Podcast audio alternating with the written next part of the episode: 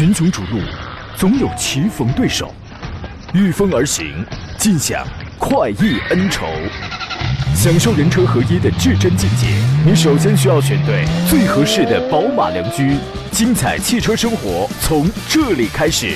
买车意见领袖，权威专家团队聚会团购买车，专业评测试驾。主持人杨洋为你客观权威解析。这里是购车联盟。来，诸位，欢迎在星期二的上午时间如约收听山东交广此刻开始全省直播的专业汽车节目《购车联盟》，我是杨洋，在济南问候全省的朋友啊。干我们这行呢，经常有人会觉得，包括你们都会觉得，每天上班时间是不是啊？就是我们的这个节目时间，对吧？这不，我前天、昨天两天时间回一趟老家，然后又碰到这个老家的亲戚，就问说：“哎呀，你一天这个光上节目很轻松嘛，是吧？”我呢也只能顺着讲，我说是啊，不然能这么肥胖吗？啊，其实啊，这个事情还是有很多的。人们都说嘛，叫台上一分钟，台下指不定多少功，是吧？都是这么讲的啊。尤其像咱们这种专业属性比较强的节目，你说我这肥胖呢，多少是跟熬夜啊，那个绝对是有关系的啊。这么跟您讲吧，我们有时候忙到一个什么样的程度嘞？就是你上了一整天的班，你的手机电还是满的。你品一品啊！今天节目呢，咱们解答一下各位在选车还有买车这个方面可能会遇到的一些问题哈。如果最近有买车计划或者看好了什么样的车了啊，有些拿捏不定主意的情况，欢迎跟我们来做深度专业的交流。直播热线是零五三幺八二九二六零六零或零五三幺八二九二七零七零，你可以直抒胸臆。另外呢，还有多种网络互动方式啊，您可以选择第一呢，在山东交通广播的官方微信公众号当中收听收看我们此刻的音频与视频的双直播，可以留言。第二呢，节目以外欢迎关注微信公众号杨洋侃车，关注他呢可以给我打字留言，我将亲自给你回回复。或者给他发送进群二字呢，可以加入到我的车友群当中来。第三，短视频平台各大短视频平台，你都可以搜索“杨洋侃车”。第一个“杨”是木字旁，第二个是提手旁，单人旁，侃大山的侃，四个字。我此刻开通的是抖音直播，欢迎各位陆续进入到这个抖音直播间。咱们有几天没开了，咱们陆续互动一下啊。今天节目最后呢，依然会抽取三位朋友获得江小红品牌提供的辣椒酱。今天做上宾呢是来自北京戴通汽车科技的总监何正茂，何大官人，你好，大官人。啊，主持人、听众们，大家好。有没有人问过你啊？说你们当老板的，是不是每天到了公司去了就是喝喝茶、开开会就行了呀？那可不是，对吧？但是有没有人这样问啊？觉得好轻松啊？应该没有了啊，现在应该是没有了，是吧？一看你这个身材就是精瘦精瘦的，就是让你平时也很累，是吧？是。俗话讲叫欲戴王冠，必受其重，任何事情都没有凭空掉肉饼的事儿，对吧？啊，所以呢，谁也不用羡慕谁，各自努力，各自耕耘就可以了啊。咱们先先说一下三三款新车，然后来解答提问啊。一个是起亚智跑的 S 车型正式上市了，呃，前两天呢，东风悦来起亚也刚刚公布了它的这个售价，刚刚也就是在上周末的时候啊，刚刚在咱们这个山东区域也上市了。一共有五个配置的车型是幺三九八到幺五七八，分为一点五 T 加七档的 DCT 双离合版本的车型啊，还有这个二点零升配六 AT 的这么一个版本车型啊。这个车呢，从尺寸上来讲呢，它只比现款的智跑它的前辈智跑。要稍微短那么一点点，因为智跑的尺寸是四米四六，它是四米五三。除此以外呢，轴距、身高、宽度这个都是完全一样的。呃，整个呢比智跑会更加的运动。你，你包括它那个大的这个中网，然后呢完全不对称的这种内饰，因为现在不对称内饰的风格已经越来越起亚了。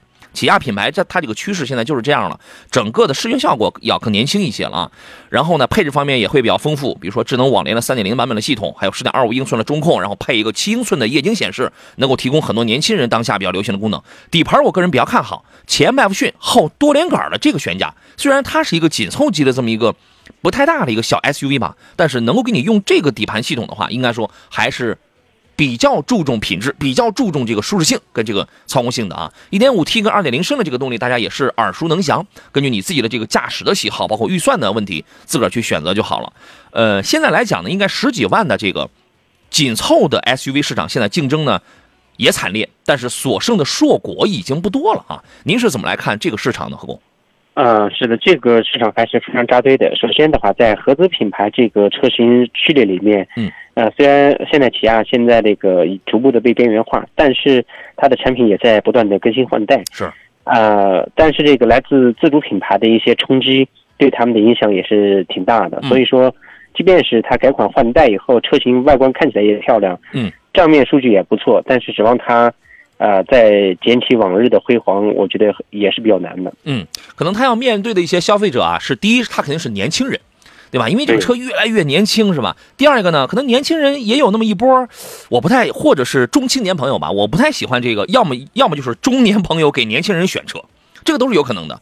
我就是不太想要这个国产车，我对它可能可能就有点不太信任，就是消费者层面的某一种心理作用，对吧？那么我就去选一个比较 OK 的性价比比较高的一个合资品牌。看来看去啊，其他的有些日日系品牌这个性价比太低了，只能拿一个盖板等等。哎，这个时候一台性价比比较高、配置很出色、各方面舒适性也比较强的、很实用的一个韩系品牌。可能就会走入大家的这个眼帘。刚才我讲这个价位的有很多紧凑级 SUV 是比较比较边缘化、比较惨淡了啊，比如说什么福特的这个领界呀。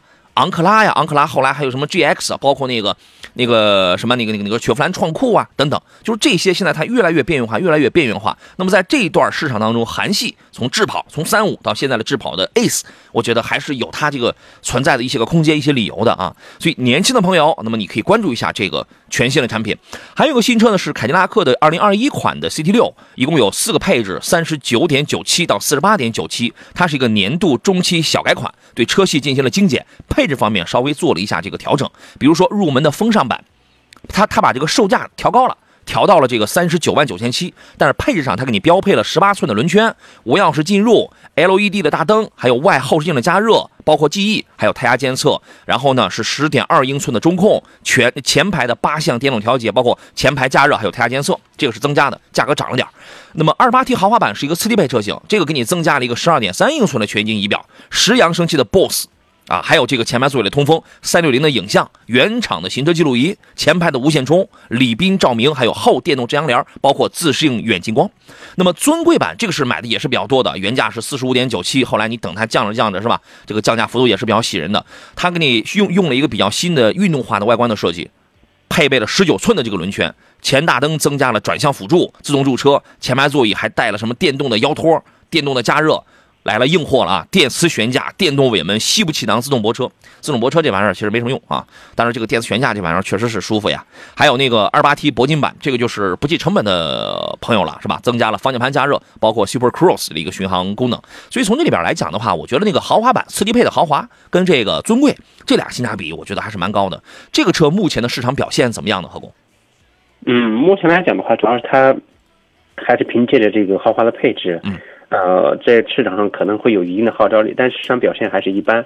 在这个豪华车阵营里头，呃，它的这个目前的这法宝还是这个一价格策略。嗯，对，它呢就是错位竞争，降维打击，这是它的一个一个一个策略，一个策略，一个中大型车，然后降着降着它又降下来。你别看现在这个定价比较高，你等一等，你你稍微的等一等就可以了啊。呃，李春香说：“杨老师胖是累的，我倒谈不上累的啊，就是这个这个这个，有的时候啊，其实我饭量不大啊，有有有的时候这个胖啊，跟你的睡眠、跟你的焦虑啊，跟你这个工作节奏、跟你上了岁数这个代谢，它有很多关系，你知道吗？”聂多多说：“这个奇瑞瑞虎八到底怎么样？我从你这个提问当中怎么着？你是最近受到了一些困惑吗？有正面的语言，有反面的观点吗？导致你很迷茫是吧？还到底怎么样？这个车到底来讲还不错。”挺不错的，它现在你要买的话，有普通版的瑞虎八，1.5T、1.6T，这个价格便宜。这个这个车呢，亲民，空间稍微大一点。它这它这个价位比较低，它亲民。但是你要真想品质好的话，请买瑞虎八 Plus，从尺寸、从座椅的舒适性、从隔音上明显提升一个档次。然后呢，前段时间咱们节目也也这个详细讲过了，又出了鲲鹏版。鲲鹏版你买 1.6T 的呢，咱们是买了个样子，买了个配置跟做工。真正核心是买 2.0T 的这个全新的动力，这个是鲲鹏版瑞虎8的一个精髓所在啊！反正它现在有这么几个分支，你看你想要哪一个分支，根据自己预算去就好了。瑞虎8现在整个的市场表现，我觉得还是用“蒸蒸日上”这个字儿来形容，一点都不为过啊！何工，您怎么看这台车？啊，这个瑞虎八目前的话呢，这个整个市场表现在自主品牌当中的话，它还是不错的。是啊，这款车型的整体的硬实力。只有过硬的产品实力才能够取得这个消费者的信赖，所以说这个车型我觉得还是值得关注。而且我们可以这样讲，瑞虎八可谓是现在奇瑞整个家族当中卖的最好的了，招牌对招牌了，对吧？这个是这个你是可以考虑的，好吧？至于你选哪一个版本、哪一个配置，根据预算自个儿去挑，然后自己去开一下，对吧？不要过分的担心什么双离合什么，人家现在有很多湿式双离合匹配上是完美度百分之九十八、百分之九十九。这个没有问题，您自您自个儿去看一下啊。这个兰陵王是我们这个抖音直播间的吧，欢迎各位抖音直播间里的朋友，我就不一一打招呼了啊。说国产车越来越好了，没错。所以我经常讲，你只要不出圈，在我们给你画的这个主流一线的真正优秀的这个自主品牌里边挑，你只要不出圈，没问题啊。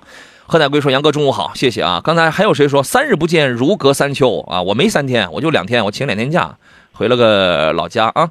呃，有贪的朋友，然后反映这个可能信号有点飘忽是吧？换网络收听吧，换网络收听啊。呃，最晚清风是杨哥啊，哼，T 恤好看哈，还挂小黄车，我不卖货，谢谢啊，谢谢。这个曾经有很多人找咱们带货什么，no no no，不干这样的事儿啊。幺幺幺说这个大众探歌可以买吗？买什么版本？探歌这个车，我觉得还是可以买的。小车开起来，你买个 1.4T 的小车开起来还是挺扎实、挺硬朗的。无非它它就是它就是这个小一点。何工怎么评价这台车子呢？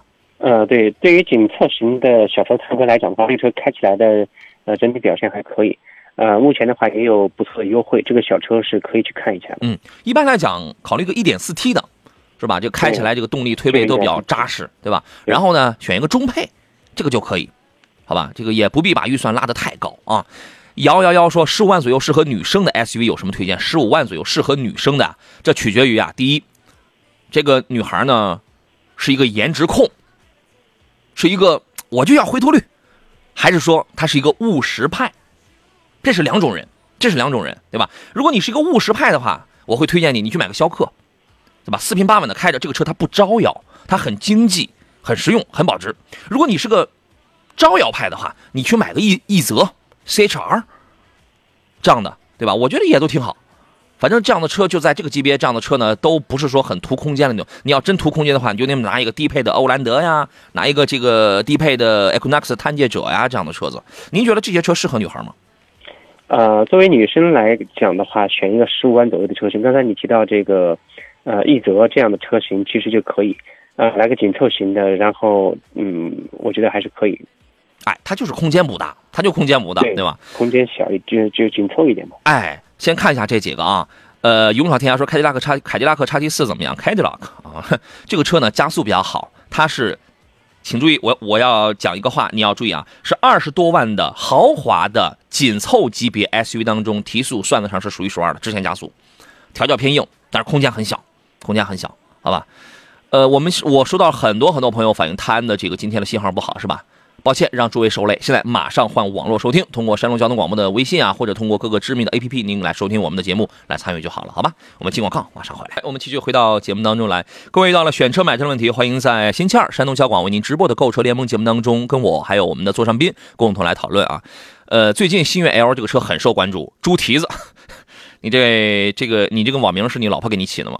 然后他说星越 L 怎么样啊？我讲一题外话，我原来跟大家分享过，我办公室有一位主任啊，一位老哥哥，然后呢，他呢是一位沃尔沃的车主，他现在比较有时间啊，他一直梦想着这个当年这个星越 L 还没上来的时候，他就一直梦想着上来之后买个高配，因为从我这儿他掌握了一些价格啊，一些车况的一些信息，买一个高配开着去趟西藏，回来之后把这个车就给卖掉，一直有这么一个梦想。今天早晨又问我。杨老师，这个试驾车什么时候来？我说快了，快了，快了。本来上个礼拜要送来，因为我这边我个人时间有问题，啊，我就往后推了啊。你看这个车呢，现在就是真的是很受关注。上市的时候，原来是幺四八到幺八八，对吧？后来上市是幺四几来着？反正低配是便宜了五六千块钱，高配是幺八三、幺八三、幺八八，大概是五千块钱。我印象当中应该是这么样子。我个人觉得这个车目前来讲的话，品相不错呀。啊，你听一下何工的建议，何工。呃，也可以。星越 L 这个车，你觉得你觉得它哪儿可以，或者哪儿你建议再观察一下？照实说就。呃，首先这个车型来讲的话呢，它的空间尺寸方面的话是非常棒。它有呃高低，就是中高低配置几个不同的车型。高配车型的话，2.0T、8AT 的车型，呃，配置确实是非常棒啊。这个车型我觉得先可以去试一试，因为刚上市时间不久。对。如果着急出手的的话呢，可能。呃，没有什么太多的优惠，等等，可能是是不错的。按照我的理解，这个车短期之内，半年之内，应该是厂家不会让它有优惠的。优惠肯定是有，但是多了多少的问题吧？对，后边肯定是有，因为因为因为现在啊，很多品牌啊。他就是自己觉得我这个车肯定是关注度很高，品质也不错。他厂家他会定一个策略，因为尤其对咱们这个事儿，它不光是国产品牌，你会看到有些豪华品牌也好，合资品牌也好，它不断的降价，不断的降价，反而换来的是这个产品的忠诚度反而不高。它真是这样。所以你从星锐，你比如说你从星锐上来看，因为现在它不是组了一个什么叫中国星家族中国星舰队是吧？星锐、星越跟星越 L 吧，好像就是这仨车是吧？然后呢，我个人觉得短期之内啊。你再加上今年这个芯片也会有一些问题，短期之内这个价格不会有什么明显的降价。但是如果你就是对价格很敏感的话，那你就等，你就等，你刚好利你利用你等了这段时间，你去感受这个车，你去详细的去研究这个车。目前来讲，为什么觉得这个车品相不错？刚才何工讲了，长得长相、空间尺寸、配置、做工。这个包括它的动力，这个大件的单元，咱们还没开，咱们不知道开起来是松散的，是忽悠的，还是紧致的，这个咱们还没开，所以这个咱们稍微保留一下啊。但是从硬件上去讲，沃尔沃的低功高功发动机配，无论是七档的四双离合，还是爱信的八 AT，还是高配车型，不过华纳了几个十四十四驱。从然后你再看它这个定价，我觉得这个定价它是合理的，它没有特别的贵，它没有很离谱，你知道吗？它是合理的。所以对于我们有些消费者，我们就是单看一个价格，说哎这个价格我买不起，我就觉得贵。所以你有的时候你要看它，就是因为我们对整个的市场的把握还是比较宏观的，所以它有一个合理到底是合不合理这么一个判断，肯定是越便宜越好呀，肯定它是这样。所以这个车你可以你可以那个什么东西啊？小青岛说主任和台长顶雷，他们他们他们顶什么雷？他们不会替你顶雷，我跟你讲啊。但是我们办公室这个主任这个事儿百分之一万他是真的，因为今天因为我前面我两天没来，我今天来了之后，他一见我第一面他就问那个车什么时候送来，我答应他了，试驾车来了之后先给他开几天。对吧？我我都先摸不着，是这样了啊。呃，回答一个问题，然后马上今天我我们有一个特别好的东西啊。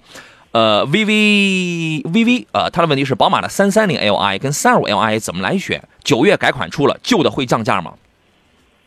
我先说这个九月，九月确实有一个中期小改款，三系跟五系确实有个中期小改款，但是变化不大。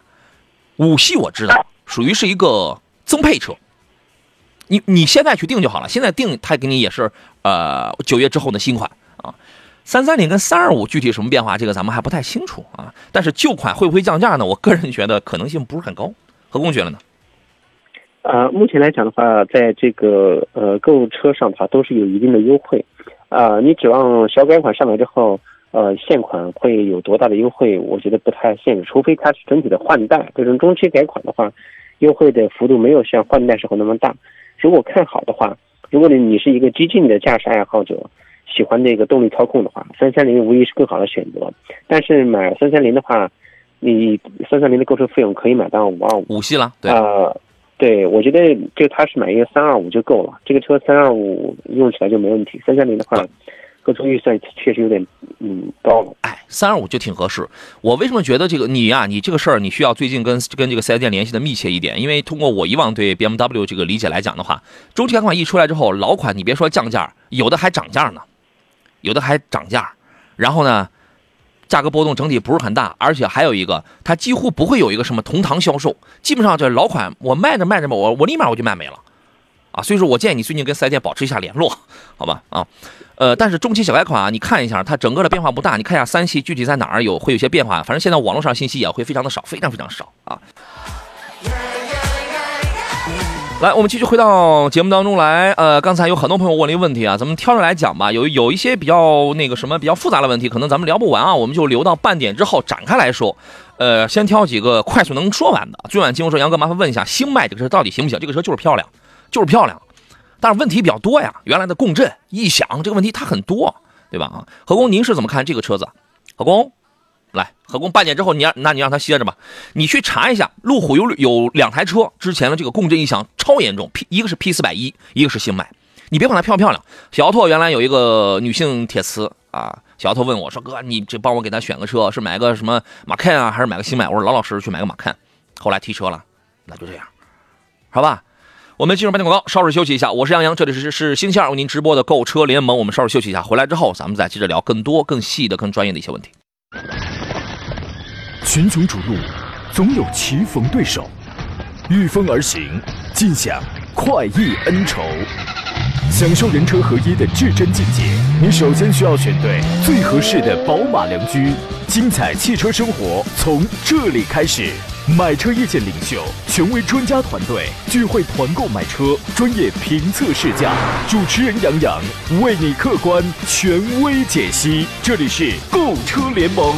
来，诸位，事不宜迟，马上回到星期二为您直播的购车联盟节目当中。我依旧是杨洋，解答各位的是选车买车这个方面的一些个问题啊。有朋友在关心瑞虎八这个车啊，他问了好多人，家用怎么样，后期毛病多不多？这个车目前没有什么大的问题，可以买，家用完全适合。买 1.6T 197匹的中国型十佳发动机的，这个才是灵魂之所在。最低从这个排量开始起步啊，一点五 T 那个一般，好吧？然后呢，他家里分三款，分三种类，分分三个家族。您自个儿去挑就可以了啊，这个车咱们就不说了。各位到了选车买车的问题，您可以通过热线零五三幺八二九二六零六零或八二九二七零七零直抒胸臆。另外呢，如果不爱打电话的话，您还啊您还有各种网络互动方式。今天有的地方信号不给力是吧？通过网络来收听吧，山东交通广播的微信公众号当中来这个收听，或者说是呃在我的此刻的抖音直播当中来进行留言，都是没问题的。座上宾是来自北京戴通汽车科技的总监何正茂，何德官人，你好，大官人。你好。刚才我们这个直播间有朋友问了一个问题，我我觉得挺有意思的，但是聊起来可能会聊比较长时间，所以咱们放到半点之后。呃，他没有任何的这个要求，他就问了三个车：二一年改款之后的 E 三百 L 和二一款的 XFL 捷豹 XFL，还有 ES 三百 H 选哪一个？他没有任何的要求，我也不知道他是关注的是操控、性价比高、豪华度高，还是说成本低。这个咱们就不知道了，但是这三个车真的，它它走的完全是三个方向。前一百米大家都走都是豪华路线，走着走着一百米开外分叉了，完全往三个方向不同的方向走去了啊！这三个车分别来看，您是什么观点？啊，这三款车要一起放到一起去选的话，那我觉得 x F L 的话可选性可能就要小一点，毕竟这款车的话现在已经被边缘化，虽然这个改款刚上市。啊，它的预售价，它的领这个销售指导价的话，也其实不低的。啊，你要现在出手，那你等两年之后，你会发现损失会巨大。啊，三台车里面，如果是女士来用，可能啊，可考虑到车辆的维护保养更省心，各方面来讲的话，那这个雷克萨斯的 ES 三百 H 可能还是呃首选。啊，如果男士来讲的话，如如果说这个。呃，加个兼顾这加加上两用的话，这个奔驰 E 三百 L 的话，呃，也是可以的，对吧？这三个车完全是不一样的一个方向。这里边呢，你要讲空间尺寸最大、豪华度最强，又又带四驱能力，就是整个的品牌让人觉得就更那个啥一些，更另类。你一看就还跟跟个海龟似的，是吧？对，是真海龟啊！捷豹的 x F L，对吧？车也长，五米一车长，虽然提速在这里边它不是最快的。提速它不如后驱的三百块，但是人家有四驱，各方面的这个品相都不错。但是你买着打打最高七折，最高七折，你甚至你都能五折六折买。前段时间听说五折，对吧？然后呢，你这个保养保值这块它会很惨，呃，这这个后期动不动出点小毛病，这个实属正常。但是它就是有这个豪华范儿，对吧？人它也是四，它也你你那个价钱，你你买个二五零的话，买个四驱是没有问题的。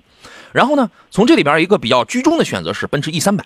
E 三百了，提速也好，品牌也更主流，保有量也更大，对吧？三百的这个你要关注，你要研究一下二一款的品控跟做工还有没有之前的什么经常爆胎、经常断避震器，有还有没有那些个问题？你要自己去调查一下啊。然后呢，三百 H 呢，这个车它就很佛系了，虽然它也可以八秒九破百，但它在这里边它比别人就得慢两秒钟了。它是一个二点五升的这么一个非常佛系的车子，后排空间既短又低。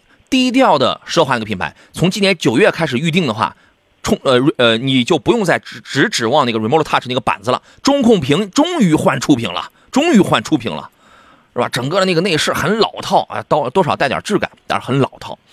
嗯，开起来呢，隔音还 OK，除了急加速的情况下，汽油机灌入的时候，噪音稍稍大一点，但不是说那种接受不了。整体以舒适佛系的驾驶为主，省钱是它的一个主要特点。百公里五点几升油。按你一年两万公里算的话，使用费用正常的使用成本大概十年，它免费嘛，十年免费嘛。原原车是六年十五万，经销商可以做到十年，十年二十万还是十年这个多少了？这个您去问他们，反正我知道是十年。一年两万公里的话，大大概这十年能省出至少是十五万块钱来。一定要看你想要的点在哪里，它是这样的，你把你自个儿琢磨透了，车你就明白了，好吧？呃，极光的问题是杨总，现在汽贸手里有一台 1.4T 的途观 L，超便宜，十五万一，十五万一台，这车能要吗？不知道，因为我不知道你那个汽贸是什么东西，真不知道。动力说肯定弱一点，是吧？但是就普通驾驶，你给分析下这个车。现在这个车不是最重要的，现在这个汽贸是最重要的啊。何工有什么建议吗？呃，我这个观点，你对于这样的这个汽贸。十五万，哎，你先说正常情况下，现在一台一一台一点四 T 的这个途观能差价能在多少？啊，正常情况下来讲的话，现在的优惠幅度应该都能达到啊，达到这个嗯十，应该在十，我觉得就十，我觉得就十五六，就是在十五六啊，因为这个小排量的途观，我们很我们近期没有关注它的这个行情啊。你要看一下你这个汽贸，第一，它它是以什么样的手续卖给你车？以租代购，还是怎么怎么着？这个汽贸有什么资质？它有售后吗？它有没有售后？万一他跑路了，万一这个车要是有点什么问题，而且车你也要看好，万一车有什么问题，那你可找不到人家四 S 店。他跟你说他从 A 四 S 店里提的车，那因为你签合同你是跟这个汽贸签的，你找不到这个四 S 店。有的时候这买车你不要只看价格，所以说你这个汽贸是个什么东西我不知道啊，这个我我没法判断，好吧，我只能建议你慎重好啊。任笑说杨仔好，何老师好，我买了一台帝豪白色有一个月了啊，这是威海的朋友，漆面有点黄点，有黄点了。一个月有黄点了，你是在哪使用的？这是还不少啊！我问四 S 店说给清洗掉，我想问一下，这次清洗了，如果过一个月再有怎么办？能分下是什么原因吗？这是我们山东威海海边的朋友，他海边的话对这个东西有就这么快这么大的影响吗？才一个月的车？呃，这种情况首先你要看你车停车的位置，如果是地下车库的话，如果还出现这种情况，那就得需要检查一下这个具体漆面呃的情况了。如果说是停在室外。呃，户外的话，由于这个呃停车的位置，或者是看有没有树胶，或者其他的一些因素导致，呃出来这种黄点。看，另外再就是看漆漆是呃什么类型的，呃，因为这种养护漆面养护的话，我觉得可以去镀镀金，啊，或者是打打蜡，然后看看后期还会有这种情况出有没有出现。呃，我替他问一个问题，就是说，你说打蜡也好，镀金也好，就是先把这个漆面先补了，然后打蜡镀金，就加一个外壳嘛。那么这种情况下，会不会在一个月之后，或者在一段时间之后又出现这样的情况？如果出现的话，应当怎么办？这个概率应该小一点吧。嗯，跟四 S 店好好谈一下。我对这个确实跟环境应该是有关系的啊。对，威海今年虎台严重吗？你考虑一下这个问题。我我没去过，我不知道。但青岛今年虎台比较严重，有些话我不该在节目里边讲。这虎台的这个东西啊，它多少带点污染在这个空气里边，你查一下你就知道了。它里边带什么东西，你查一下，你你只要查一下你就明白了。每年都有虎台，但今年比较厉害。这个东西啊，在空气里边一旦有那个什么什么东西，它这个确实是有一些腐蚀性，好吧？最不提说捷豹买的便宜，卖的少，其实算一下也不算亏啊，是吗？呃，都行啊，大家您自个儿琢磨吧。微微小兵说，SUV 有二加二加三作为布局的吗？很少，很少，一般是二加三加二或者二加二加二。对，大部分车型都是二加二加三加二。嗯，二加二加三加二啊的这种局，这种布局是居多的。对，如果二加二加三的这种布局，少，很少，M 就比较少。对，原来有些 MPV 有。你比如说夏朗等等，哎，它有些 MPV 有，SUV 很少啊。你这么，我觉得这个东西啊，就要求很多品牌最好能定制，是吧？虽然定制可能一年碰不到这么一个两个有这样特殊口味的生产线，还得专门给你留出来啊。但是也备不住需求的这个多样化，是吧？啊，任迪说，请问福特探险者的三十五点九八万的那一款，跟大众途昂三八零的四驱，还有凯迪拉克的叉 T 六，家用选哪一个？落地都在四十万以内。呃，你其实只说了个家用，家用不代表所有的具体的那些个要要求，它不代表，啊，它不代表，嗯，这仨车您是怎么看的？啊，这三车确实是各有特点，啊，福特的探险者呢，空间和途昂这辆车的话，空间都是比较大的，内部的布局都是不错，啊，在性能方面，二点三 T 加十 AT 的这个，啊，探险者，它比之前老款的探险者，呃，在性能方面、油耗方面有明显改善，嗯，啊。但是相比较这个途昂来讲的话，油耗是略大一点。嗯，啊，两车之间的话，如果去选，我可能还是侧重于选择选一个途昂。途昂的这购车费用应该要低一点。嗯，啊，叉 T 六的话，这个车型，呃，就是豪华感是要更强一点。细节放细节上的话，做的也还是不错。但内饰不太豪华，内饰一般吧？对对，中控内饰这玩意儿它就不太豪华了。对。反正这里边呢，你如果冲牌子去的话，凯迪拉克叉 T 六，你就接受它的费用，使用费用稍微高一点，但是它是这里边一个豪华品牌，你用它巡航它是舒服的，除了这个隔音稍微弱一点点之外，巡航它是舒服的，然后品牌它是有面子的，使用成本是要偏高一点，对吧？那么探险者呢，比途昂三八零的话提速要快，尤其在中段提速要快，呃，它但但是它比途昂使用呃油耗要高，油耗高，嗯，保有量在这里边相对大的，就是相对一个保险的选择是途昂。它是这样，但是它它没错，它不是一个豪华品牌啊。好好在什么呢？好在是前段时间途昂跟途昂叉进行了一次中期改款，呃，大概率上不那么呆板了，反正稍微改了改，稍微改了改吧。啊，您自个儿看一下啊。这个董方说，十万到十五万有适合女生的车吗？很多呀，是吧？你这个轿车里边。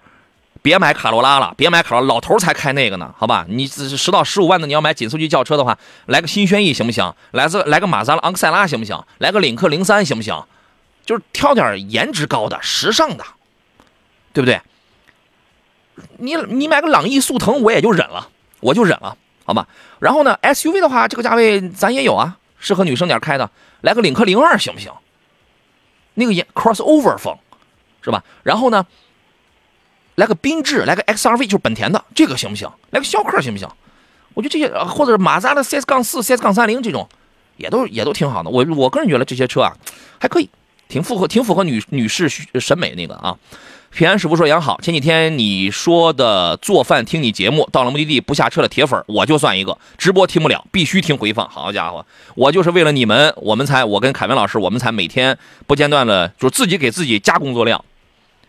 自这个真的是自我加工作量，就是给剪录音啊，给那个上传什么，就是为了大家，其实就是为了大，为了为了大家，对吧？啊，好吧，那就这样。刚才有朋友问了那个什么奇瑞的小蚂蚁怎么样？小蚂蚁这个车，我觉得啊，其实有比它更好的呀。它虽然说它能跑四百，是吧？有磷酸铁锂，有三元锂电池，说它能跑四百，但这玩意儿最早那个续航，这小蚂蚁就算一个。那个虚假续航，它就算一个。关键这车也太小了，太小了，性价比不高。你花到六万多、六七万是吗？买的还是一个前盘后鼓的那，就是那种。人家花四九八，人家花四万多，长安奔奔 E 四二，人家就能买到什么全系标配 E 呃 LED 标配 ESP 标配前前后四个通风盘刹。所以你要讲性价比，而且空间更大。你要讲性价比高的话，我觉得小蚂蚁都是是属于是几年前的那种产物啊。何工有什么评价？呃，这个车型的话，主要是在横向来比的话，可选的车型太多。嗯，啊，我觉得可以看看别的车型。哎，我觉得你真的可以看看长安奔奔的 E E E Star 那个四九八，价格便宜。那个车型啊啊，四九八都算是价格高的了。然后对，那是个高配。对，高配的了。跑它它跑不远，它面上你看，哎，你小蚂蚁能跑四百，它跑三百零一，你拼拼实际的情况看看。是的，对吧？好不？您比较一下啊。进入今天节目的最后一段广告，马上回来。好了，诸位，回到今天最后一段节目当中，时间很紧张啊，大家提问的这个问题特别的多。呃，插播两个活动：安全驾驶，文明出行，由山东省文明办、山东省公安厅交警总队，还有山东广播电视台共同主办，别克汽车山东区域、山东平安产险以及山东交通广播承办的第六季百日零违法大奖得利拿活动即日起正式启动了。每周抽取周奖，奖励两百元加油券；每月抽取月奖，奖励一千元加油券，还有一吨油大奖等你来拿。关注山东交通广播、山东交警，还有别克齐鲁关东、平安产险山东微信公众号，回复“好车主”三个字，或登录平安好车主 APP 活动中心报名参加就可以了。另外还有一个活动呢。是山东交通广播的大型融媒直播报道，沿着高速看山东，七月再出发。七月三十号的上午十点呢，跟随别克昂科威 Plus 一起探访山东最美海岸线。从烟台出发，由青岛到日照，我们将打卡烟台海洋牧场、青岛上河峰会会场、日照蓝山飞行小镇。现在呢，招募各打卡点的品鉴体验官，和我们共同体验不一样的海洋文化。如果你是上汽通用别克的车主，任意别克车型都是 OK 的。如果你想跟我们一起玩转不一样的海岸线网红打卡点，赶快发送关键字“看山东”到山东交通广播的微信公众号报名参。加就可以了，品读山东故事，体验山东速度，见证山东变迁，感受山东实力。七月三十号，跟我们一起探访山东最美海岸线。好了，回来之后继续来解答各位的这个问题啊。呃，刚才有人问了一个马奇朵，马奇朵问什么时候上市啊？有另外一位朋友，因为有很多大家留言特别多，有的人一问问题，哎，我就突然想起来，刚才有人问了一个类似的是吧？马奇朵今年下半年必上市，必上市。它的定位呢，它是摩卡平台的第二台车。呃呃，sorry，这个 sorry，咖啡平台的第二台车，但是它的尺寸、级别、定位更年轻、更低，比摩卡会低一点，会便宜点。所以我们第二位朋友问的是宋蝶 i 跟魏的 Machido 哪个会好？如果 Machido 预计十万左右可以买吗？Machido 用不了十五万，这个何工你给我们来你来这个预测一下好吗？啊，这个呃，马马要一月的马奇朵，魏的这个马奇朵这个车，你觉得可以期待吗？十五万够不够？呃，这个车型的话，因为自主品牌的车型现在预测是比较难的，呃，不确定它的这个定价策略，呃，和这个，但车型我觉得还是值得期待关注一下。可以，呃，目前从已知的信息，我估计啊，它的低配车也就十五万左右起。对，甚至有可能会会再低一点，因为它呢是咖啡平台的第二台车，但是是魏品牌的第一款搭载那个智能混动，叫做 DHT 智能混动的系统的这么一台车子，有油电混，也有插电混，它先期出来的就是混动车。你所以你要说太便宜，这个不大可能。但是受制于它这个级别跟这个定位啊太贵，也不大现实。所以这个你可以等那个谁那个姚安娜代言的嘛，颜值还是非常漂亮的。我们在上海车展的时候，然后这个见过啊。七九说坐在大侄子的卡罗拉里，他弱弱的问我：“叔，我真的老了吗？”我嘿嘿的笑了啊。这个刚才我在节目上说，是吧？这个老同志，因为卡罗拉这个车呀，哎呀，你一个你要么是一个四平八稳的一个小青年，你开这个也还行，是吧？但是真的这个车越来越老派，越来越像老老头开的，嗯，不一定啊，您自个儿琢磨去吧。活在当下说，请问老师，URV 探险者昂克旗要四驱，不考虑保值，以后保养维修、后期用车费用，这个是你考不考虑的呀？还有省心，多用几年，请比较一下。分别有 URV 探险者昂克旗，啊，在这里边 URV 是硬塞进来一个备份级别最低的了啊。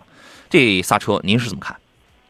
呃，首先看车型的空间尺寸方面，URV 的话，啊、它相对于昂科旗、啊、探险者来讲的话，它是要略小一点。级别低，啊、在在这个同价位区间的话，那么可以买到昂科旗和这个呃探险者的 2.0T 的呃配置不错的车型，URV 可能能买个啊 1.5T 的车型。所以在这三车之间的话，我建议可以去看看性价比比较高的探险者。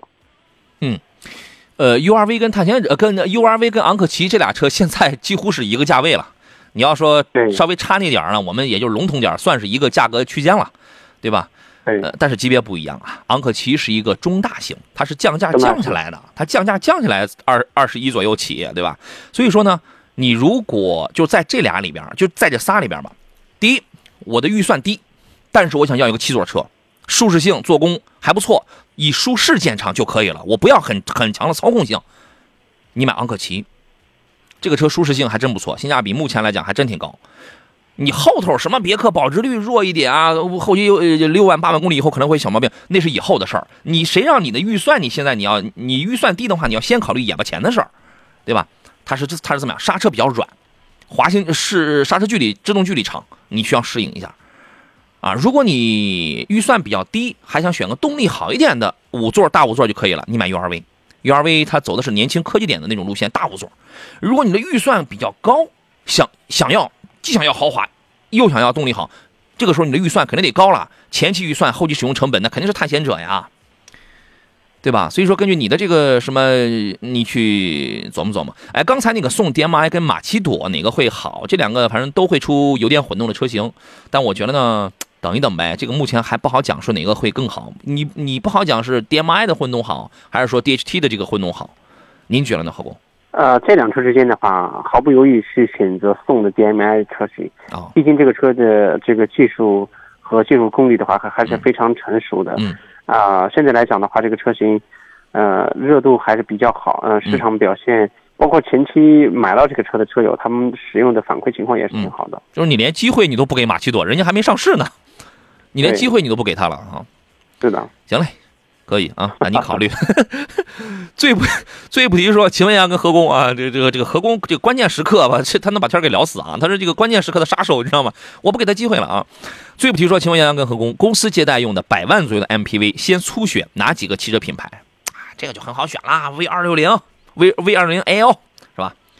啊、首先百万级的话，这些车的啊话，实际上都是，呃，都是有点这个太高了。其实作为公司级的 MPV 车型，呃，六七十万的车型，那像 V 二六零 L 这个车型配置上够是可以。哎，呃，主要是现在大家选的时候都是一些，啊、豪华商务的改装车，对，这个类型可能会居多。然后经过一改一改，把 V 二六零加装改完之后就九十多了，八九十。对，埃尔法的话呢，这个车型，呃，加价呢有点这个太离谱。哎，这个加的嗯比较那个，比较那个点。对，加的比较啊离谱。但是车你可以啊、看，车呢是是可以的，三点五的这个埃尔法车型可以，但是目前来讲，主销的还是二点五混动的埃尔法。对对啊、这个车型你要花那么大的代价，我觉得有点这个，呃，不值当了。加价这个他确实就是很讨厌啊。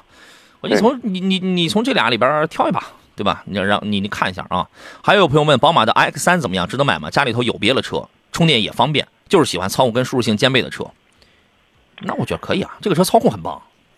您觉得呢，何工？啊，其实这个宝马的 X 呃系列的电动车型，呃 X 三我前段前段时间试开过，我觉得这个我还是倾向于选择油车，但是这个电车来讲的话，嗯，啊用起来也可以，充电方便也可是也是可以考虑的。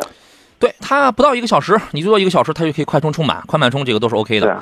外形方面呢，就是它还是燃油版宝马 X 三那个样子，但是它尺寸实际上它是加长一点，它是大了一点。对封闭的中网，电池铺在下边，因为它前它前它那个前中网，它已经不需要有那个什么散热这个之类的啊。侧面的尺寸实际上它是比燃油版的阿叉呃那个叉三它是拉长的，轮毂那个是特定的，官方说它能降低百分之五的风阻，整这个车整车风阻应该在零点二六 CD 还是零点二九 CD，反正风阻非常的低。这个车很早时候刚一上市，那个时候还没降七万的时候我就开过，后来我开了，我刚开上手，它就官方优惠降了七万。当然这个跟我没什么关系啊。我对这个车最满意的就是动力跟操控部分，因为它的这个，它也是 Clear 轻量化的这个平台，它把那个电驱、电机还有那个逆变器吧，应该是三合一了。然后非常节省的那个空间，六秒八就可以拜拜。整个的这个开起来那种感觉就是，隔音也很好。我，这个车隔音真的比油车要好太多了。你有的时候你在舱内摁喇叭，其实它外边声音很大，你舱内你听起来它都不是那么很明显，依然保持了很精准的那种指向。因为它跟燃油车一样，前悬挂也是用那个双球节的，然后后边用那个多连杆了，五十比五十的配重，减震是呃那种偏带韧劲儿的那一种。就是它的这个加速啊，太流畅了，直直接就没有那种什么换挡的那种多少那种感受，而且它在这个智能驾驶，就是 L 二加级别的安全驾驶上，它叫 Pro，这个提高很大，续航跑的不算是太长，反正跑五百，跑五百，这个还比较标准。三元锂电池来自于宁德时代，但是那个电池包应该是宝马是自产的。呃，我们当时算了一下，它大概每百公里耗电在十六度左右。快慢充都是 OK 的，其实这个成绩非常好。就说你家里充电方便，你喜欢操控性、隔音、舒适性各方面都比较均衡、比较好的一个车的话，我觉得这个车还是不错的。当然，这个售价比较高，它非常适合那种家里我有别的车了，我已经有了一台油车了，我想改善一下。啊，我觉得你可以去看一下这个车。我我最喜欢的是它那些个智能驾驶提高的增强性的那些功能，好吧？今天时间关系，咱们节目就到这儿了。再次感谢何工来做客，咱们下回见。好嘞，再见。拜拜！也感谢电幕前诸位的收听还有收看。节目以外，欢迎搜索关注“杨洋侃车”，找到我的短视频号跟微信公众号，咱们接着聊起来。